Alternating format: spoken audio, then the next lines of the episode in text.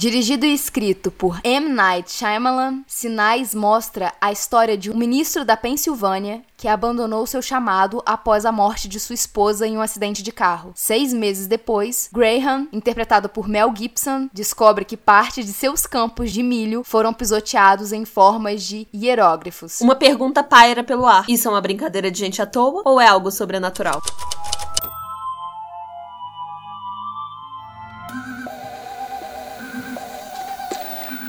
Bem-vindos ao Bu. E outras coisas. Eu sou a Mia. Eu sou a Cibele. Eu sou a Ana. E eu sou o Vitor. Oi! Oi! Olá! Como vocês já estão cansados de saber porque eu falo em todo episódio, nós temos o Apoia-se e o PicPay, que são duas plataformas para você apoiar o Bu, apoiar esse canal lindo que faz as coisas com todo carinho para vocês. E temos vários planos, vários presentinhos para vocês. Vai lá conferir, o link tá aqui embaixo ou nos comentários fixados se você está no YouTube ou na descrição do podcast se você estiver por outras plataformas. E temos também o Seja Membro no YouTube, que tem um plano diferente do Do PicPay. Ou seja, escolhe aí o que for melhor para você, se der, se puder, para apoiar esse canal lindo aqui. É isto. E lembrem-se de seguir a gente nas redes sociais, porque, gente, o objetivo da hashtag burrumo 10k não é só aqui no YouTube, é no Instagram também, porque o sonho do Vitor é poder falar, arrasta pra cima, entendeu? Pra gente poder. Pior que é. Pra gente poder compartilhar com vocês petições, matérias, é, notícias, várias coisas. A gente precisa de 10 mil seguidores lá também. Então, por favor, por favorzinho, se você tá ouvindo isso e não segue a gente lá, segue a gente, arroba Bu e outras coisas. E esse podcast contém spoilers, porque já é de lei aqui do Bu que vai ter spoiler sim, sempre. E é o nosso objetivo também ter esse mesmo tanto e muito mais, claro, porque nós somos ambiciosos, no Spotify. Não esquece de seguir a gente lá não, porque às vezes as pessoas sempre escutam e tudo mais, mas não estão seguindo. Segue lá porque faz toda a diferença. Eu já fiz o vídeo, o primeiro vídeo de quinta, e lá eu falei dos apoiadores da temporada. Aí, eu não sei se ficou claro para todo mundo que eram os apoiadores até então quando a gente tinha gravado, mas para evitar qualquer dorzinha no coração, eu também queria agradecer a Thaís Ardigo, Benjamin Lúcio Silva, a Maria Fernanda Silva. E muito obrigado também para quem é membro no YouTube. Obrigado, galerinha. E aí, para quem é membro no YouTube, a gente já sabe que durante a live, minha filha, pipocar emote hum. com figurinha, sei lá das quantas, o que, que der é pra festa. pipocar, que a gente já começa ali, ó, a mandar beijo para vocês, seus lindos. Muito obrigada demais. Vamos pra historinha. Vamos pra história. Bora. Quando o noticiário começa a relatar a existência de círculos semelhantes aos campos de milho do Graham na Índia e o aparecimento de luzes misteriosas no céu sobre a cidade do México, a questão se torna mais delicada ali, o medo começa a pairar. O irmão de Graham, o Mario, interpretado por Joaquin Phoenix, que é no filme um ex-jogador de beisebol, suspeita de uma conspiração global. Já o jovem filho do ex é ex-ministro ou ex-padre, Mo? Eu depois até coloquei na frente que possíveis possibilidades de uhum. religiões, mas é porque lá tem umas, umas religiões que permitem que seja casado, mas é parecido com o catolicismo, não é o evangélico, fica num meio ali que a gente não conhece muito bem aqui no Brasil, mas existe lá. Que é o Morgan, que é interpretado pelo Holly Calkin, que é um irmão do Macaulay Culkin. Ele acha que os sinais nos campos de milho são um presságio de uma visita alienígena. E estava errado? E estava errado? Só que esse filme não depende necessariamente dessa explicação para existir, porque ele não é sobre uma conspiração ou uma invasão alienígena. Na verdade, ele é, mas não é só isso. A questão é: existem dois tipos de pessoas. Aquelas que acreditam que tudo acontece por uma razão e que, portanto, não estamos sozinhos, e aqueles que acreditam que nossos destinos são governados pelo acaso. Pessoas com fé e pessoas sem ela. Fé não necessariamente no, no, estilo de fé católica, cristã, etc. Pessoas que têm fé, e fé pode ser de várias formas. Graham passou boa parte da vida tendo fé e agora ele a perdeu completamente. E Sinais usa a ficção científica e o horror para que a gente reflita sobre essa questão, né, que é tão profunda na humanidade. De certa forma, o Graham tem que recuperar sua fé para conseguir salvar a família de tudo que tá acontecendo em volta. O filme é cheio de foreshadows, que é, você quer explicar, Mia, o que, Pode que é? explicar, amor, pode Para as explicar. pessoas? Quer que eu explico? Eu quero. Foreshadows são presságios. Isso não é uma forma afrescalhada de falar. A gente poderia falar presságio também, obviamente, mas é porque é um termo muito usado para escrita de roteiro. Bom, o termo foi criado em inglês, então é por isso que a gente usa, mas sinta-se à vontade em falar presságio também, que tem nada de errado. Aliás, nossa língua é muito bonita e pode ser usada sem nenhuma vergonha. Mas é quando aparece alguma coisa na história que tá anunciando alguma coisa que vai acontecer lá na frente. Ela acontece aqui no começo, deixa uma pegadinha, tipo assim, deixa umas migalhas. E aí lá na frente você vai entender que isso era importante. E esse filme é cheio disso. E um exemplo desses foreshadows que vão aparecendo é, por exemplo, a filha do Graham, que é a Bo, que é a criança mais fofa que eu já vi em toda a minha vida, que me deu vontade de morder ela o tempo inteiro assistindo o filme, ela tem uma fobia em relação à água potável. E o filme também tem umas pistas de duplo sentido, assim. Por exemplo, o título do filme. O título Sinais pode ser usado para se referir não apenas aos desenhos que aparecem nos campos, mas também sobre os sinais da fé, que tem muito a ver com o que o Graham acredita, o- a fé que ele acabou perdendo com o passar do, do tempo, assim, depois de ele ter perdido a esposa, ó, spoiler aí pra quem, olha, peguei desavisado. A fé que ele foi perdendo depois que ele perdeu a esposa e tudo mais, é meio que isso, sabe? Essa coisa do sinal é muito importante durante o filme. Ou então também significa tudo aquilo que pode ser visto e ouvido no filme. Quem já assistiu, né? O desavisado que não é, tá, tá sacando tudo que a gente tá falando e tal, que essas coisas começam a meio que brotar na tela. Um vultinho, um barulhinho, isso tudo são os sinais. Tem um foreshadow que eu acho muito bom, que é em relação aos copos de água que a Bo deixa. Gente, e é muito bonitinho, porque são uns copos muito grandes pro tamanhozinho dela, que chega a ser desproporcional, que é tão desproporcional quanto a fobia que ela tem. E assim, eles só levam a sério o que que tá acontecendo quando aparece na TV. E tem algumas pessoas que falam que isso é até uma crítica que ele faz, né, a- ao quanto a gente acredita em tudo que é falado por a gente na TV. E aí, em vários momentos, assim, tem os copos de água ficam em cima da TV, que já é um presságio de que os extraterrestres, ele tem essa, essa questão com a água, né? E aí tem aquele momento, né, que ele quase vai tirar os copos que estão espalhados pela casa. E Aham. aí ele desiste, porque ele vê que são tantos, que ele fala assim, ah, deixa pra lá. E aí, depois, isso lá no final do filme, a gente vai entender por que aqueles copos eles são importantes, né? O diretor sabe que o que a gente não vê muitas vezes é mais assustador do que a gente vê. E na maior parte do filme isso é colocado em prática. Inclusive, a gente estava pesquisando antes do podcast e no total, no total, os extraterrestres eles ocupam apenas, eu acho que um minuto e meio de filme. Uhum. Do filme inteiro, assim, eles só aparecem em um minuto e meio. E eu achei isso genial, porque é uma parada que vai dando um medo na gente o tempo inteiro, sabe? Tipo, uma hora e quarenta de filme é uma hora e quarenta de medo de alienígena. E eles quase não aparecem. E a grande questão, porque não é o alienígena, assim, ele não é a grande questão do filme, ele não é pra ser horror. Aham. É sobre outra coisa de verdade. Tem uma crítica muito grande sobre a estética do alienígena e tudo mais. Eu não me importo. Eu acho que o filme é engraçado, ele faz isso de propósito em muitas coisas. Eu não tô dizendo que talvez ele não tenha errado no design ou coisa do tipo. Eu acho que se- talvez se ele quisesse fazer ele mais assustador, ele teria que ter feito diferente. Mas eu acho que a grande questão. Porque parece muito chupacu, sabe? Esse alienígena do filme. É igualzinho, é igualzinho. Nossa, agora. assistir beijo, mais porque assim. Matheus e Guigo.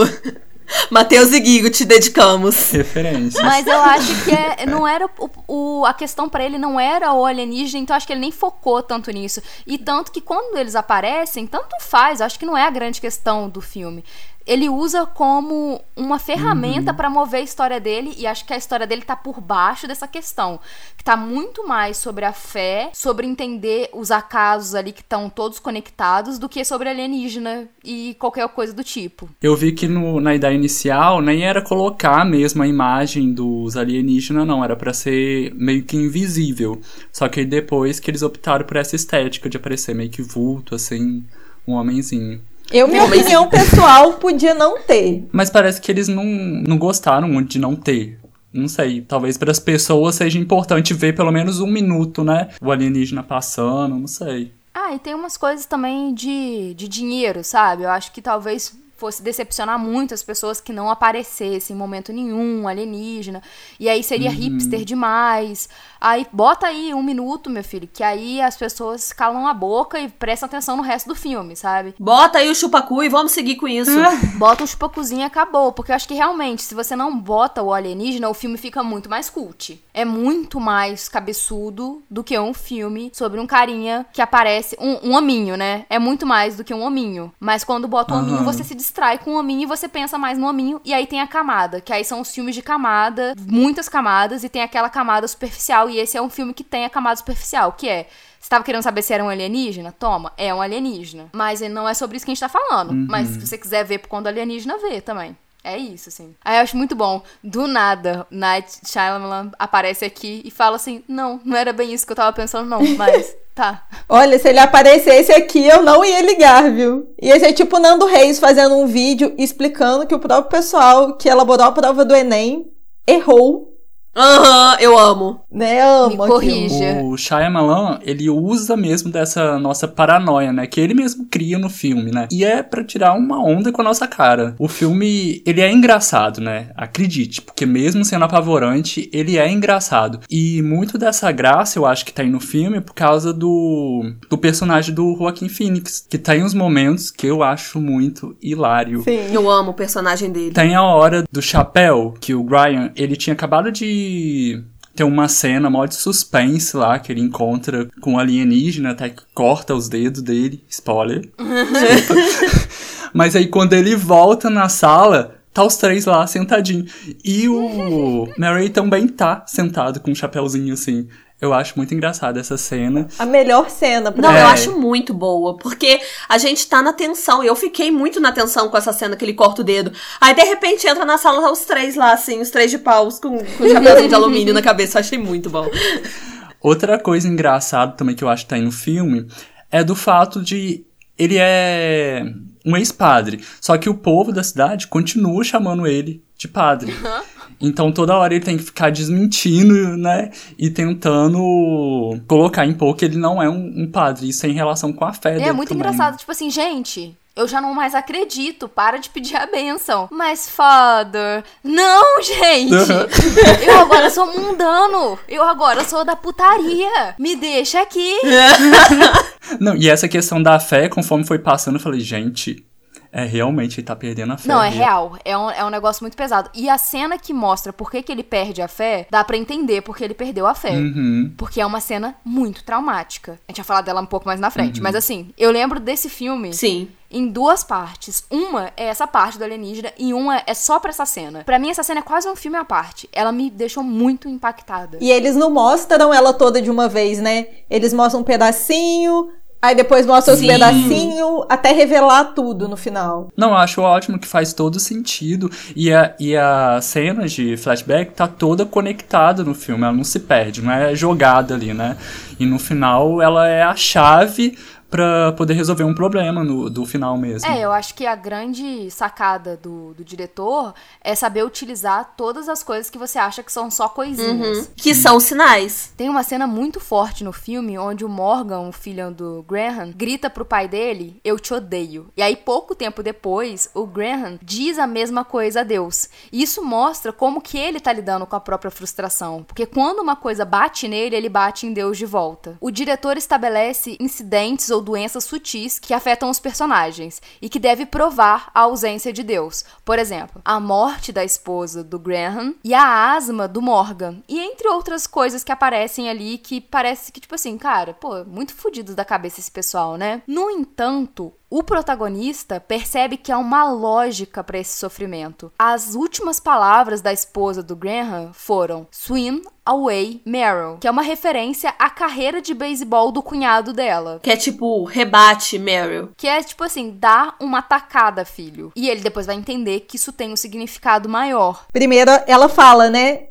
olhe, tipo assim, veja. E aí, depois ela fala é. isso. Uhum. É muito louco porque ela meio que vai narrando o que, o que é para acontecer, o que vai acontecer no futuro. Pro Graham olhar, ver, né, perceber o que tá rolando para depois o rebate, não sei o quê. E o personagem do Mel Gibson, que é o Graham, ele acha que essa afirmação foi inútil. Ele acha que, tipo, na hora de morrer ela teve um delírio, alguma coisa, né, porque se confundiu na hora que tava lá quase falecendo. No entanto, quando ele e o Mary se defrontam com um extraterrestre lá na sala, com um menino no colo, com o Morgan no colo do, do extraterrestre. Essa cena é muito tensa, meu Deus do céu. São essas palavras que salvam o menininho, com o Graham gritando Single A, Mary, que é tipo, rebate Mary. Sibeli, você pode explicar para as pessoas por que que ele acha que ela tá delirando? Porque como que a cena dessa esposa, assim, sem precisão de detalhes pra gente ser monetizado, talvez depois de eu falar Chupacu não sejamos, mas só pro pessoal saber. então, ela tava caminhando, normal, assim, numa estrada, e uma caminhonete com um cara bêbado dirigindo atropelou ela, só que atropelou de uma forma bem específica. Ela foi prensada entre a caminhonete e entre a árvore. Então, é, sabe quando falam que, tipo assim, se você levar uma facada, não tira a faca pra não, tipo, não, não esguichar sangue e você ter uma hemorragia maior? Foi o que aconteceu com ela. Tipo, o que tava mantendo ela viva era justamente a caminhonete. E foi aí que ela conseguiu falar as últimas palavras pro Graham. E ele tem que ficar lá assistindo ela terminar de morrer, sabe? Todas essas coisas vão acontecendo da mesma forma como a asma do Morgan o protege do gás venenoso que os alienígenas é, emitem ali com a mãozinha. Então, assim, os pulmões dele estavam fechados na hora que o alienígena jogou o veneno por causa do ataque de asma que ele tinha sofrido ali por causa do estresse da situação na cena que eles ficaram presos no porão. Inclusive aquela cena, gente, muito bonita. De arrepiar aquela cena. Uhum. Fiquei impactada. Consegui ver beleza, não. Consegui ver desespero. Naquela hora eu já não tava reparando é em mais nada. Sentido, né? Mas é porque, assim, eu achei uma cena bonita porque, assim, depois que ele tinha falado o filme todo sobre, tipo assim, né, a falta de fé dele, ele incentiva o filho dele a acreditar que o ar vai voltar para os pulmões, sabe? E assim, é muito bonito. O filme coloca na mesa que existe pequenos sinais e coincidências da vida cotidiana, que pode ser uma obra de uma presença divina. Alguns podem ler como pura sorte, mas outros precisam ver como algo maior para conseguirem viver. Shyamalan bebe da fonte de Spielberg em vários sentidos nesse filme. A tensão, por exemplo, que ele cria é muito parecida com Tubarão. O jeito de abordar a experiência com um contato ali com uma vida de outro planeta parece contatos imediatos do terceiro grau. ET e outros filmes do Spielberg conseguem dar uma referência muito boa pro comportamento das crianças e a dinâmica familiar. Mas o diretor é único, mesmo cheio de referências, e só ele teria feito esse filme. Ele é um diretor que não se acomodou no pedestal e isso é ótimo, porque ele tá em processo. Uma coisa que, para mim, assim, é muito importante no processo de assistir sinais é que ele não tá evangelizando ninguém, ele não tá dizendo que ninguém tem que acreditar uhum. em Deus ou deixar de acreditar. Ele está falando que a fé para aquele homem era algo intrínseco a ele. Ele precisava da fé para viver. Sem a fé, por mais que ele conseguisse viver, ele já não era mais ele mesmo. Ele, ele era uma versão amargurada dele. É uhum. que aquele homem precisava de uma fé para ele poder viver. E aí aconteceram todos esses eventos e ele volta a ter a fé dele, provavelmente ou talvez não, né? Porque a gente não sabe como é que realmente ficaram as coisas. Mas ele não tá dizendo acredita em Deus, ou acredita, ou acredita nisso, ou naquilo. Ele tá dizendo que tem pessoas que precisam da fé para viver. E tem gente que precisa tanto de alguma coisa, de precisa tanto daquilo, que a vida talvez force essas pessoas passarem por coisas para eles chegarem num ponto onde eles consigam viver com aquilo que eles precisam. Eu acho muito bonita essa coisa dele ter perdido a fé e ter passado por um perrengue extraterrestre para ele conseguir talvez recuperar, entendeu?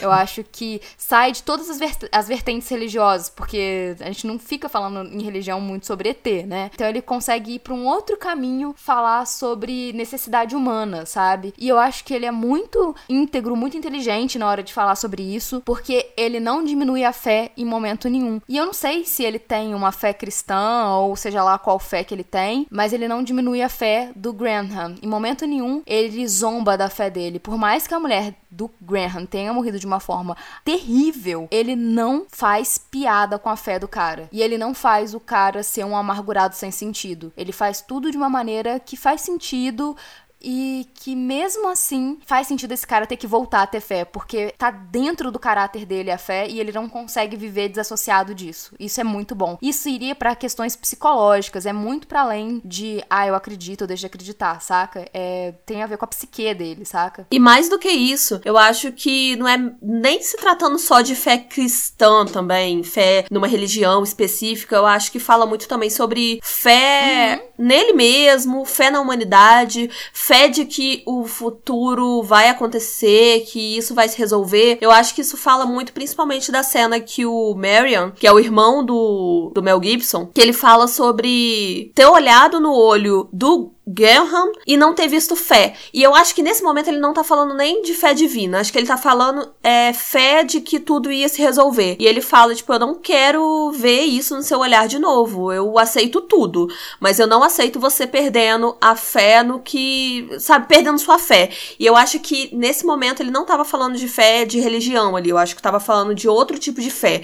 De fé que isso vai, vai se resolver. A gente não vai morrer ali. Porque eu acho que naquele momento que eles estavam presos ali no, no porão, o personagem do Mel Gibson tava acreditando que eles não iam passar dali. Tanto que depois que eles acordam, o Marion pergunta para ele, tipo, é, você achou que a gente não ia passar dessa noite, né? E ele fala que sim. E é aí que o Marion pega e dá um esporraço nele, falando que não quer ver mais, tipo, essa falta de fé nele. E eu acho que é isso, sabe? Eu acho que não é só a fé em religião. É a fé que a gente tem na gente mesmo, de que vai, tá vai dar tudo certo, assim, entre aspas. É que talvez a gente conheça isso como a palavra otimismo, ou, a, sei lá, esperança, ou coisa do tipo, que na verdade é simplesmente a chave que não te deixa cair na depressão total. Porque se você é um completo pessimista, que realmente acha que tudo vai dar errado, eu não sei se tem como viver dessa forma e tá de boas, né? Vai ter sempre alguém que fala assim, ah, eu sou assim e estou ótimo. Alguma esperança no futuro você tem, porque não esperar nada do futuro ou achar que vai dar tudo errado no futuro faz com que a gente desista de viver o hoje, porque não tem nada melhor para esperar. Por mais que você seja muito do bem, que fala, ah, mas eu vivo aqui o agora,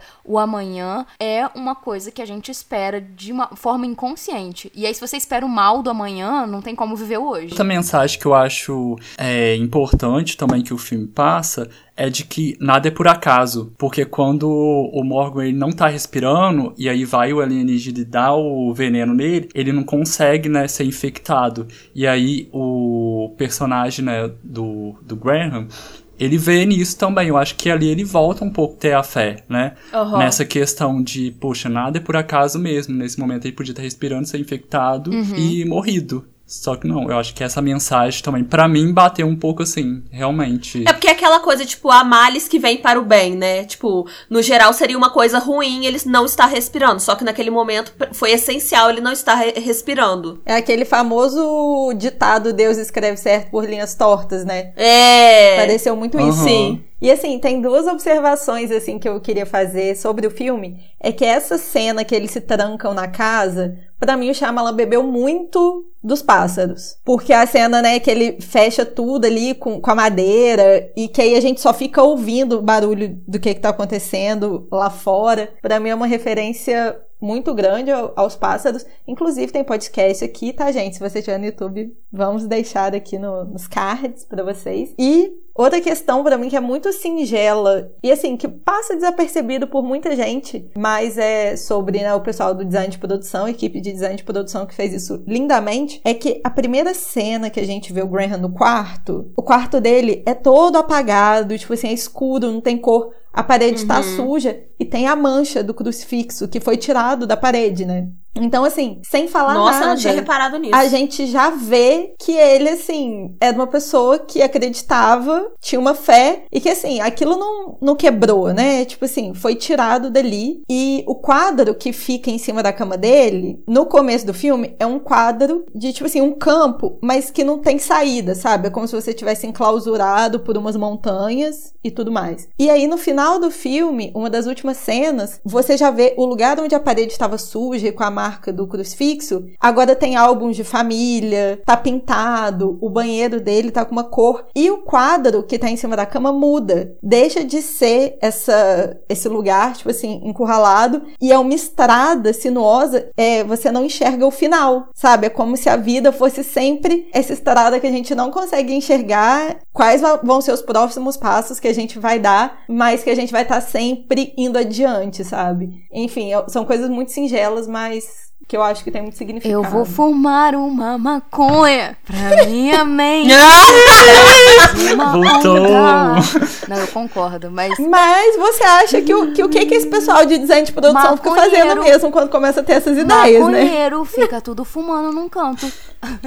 ah, velho, mas esse filme é mó fumação mesmo. Pra você pegar as camadas todas, nossa, você tem que viajar Inclusive, muito. gente, não será o último filme desse diretor aqui no podcast. Aguardem, esperem, fiquem atentos. E mais uma vez eu gostaria de terminar o material do Bu com uma palavra de sabedoria. E eu peço pra Cibele, por favor, mande a palavra de sabedoria. Apenas que busquem conhecimento. Bilu, ET. Porque as pessoas gostaram de eu botar o, a assinatura dele no final. Que eu acho essencial, né? E eu falei até com o tempinho que ele dá, sabe? Porque ele tem toda uma entonação também que eu acho muito importante a gente prestar atenção. Preparação de elenco. Isso, gente. Eu espero que vocês tenham gostado desse episódio. E até a próxima! E essa semana Talvez tenha outra coisa. Eu tô falando talvez porque eu não sei se vou conseguir editar a tempo. Tadinha.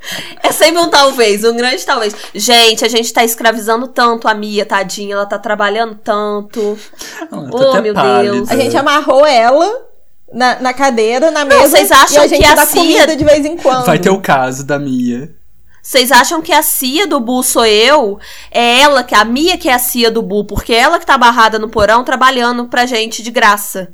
Só recebendo comida e água. Mas Nossa, quem me explora mesmo um é a Ofélia. de carinho e ah. amor.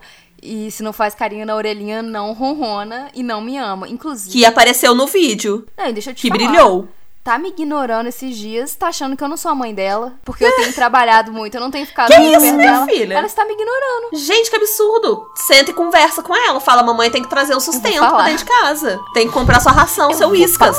A minha mãe, minha mãe sempre tinha essa conversa comigo. Demora um tempo, mas depois de 15 anos funciona, tá? Obrigada, com isso eu termino esse áudio. Tchau. Acabou? Acabou então, gente? Demos beijo? Beijo, tchau, porque a gente não deu, gente.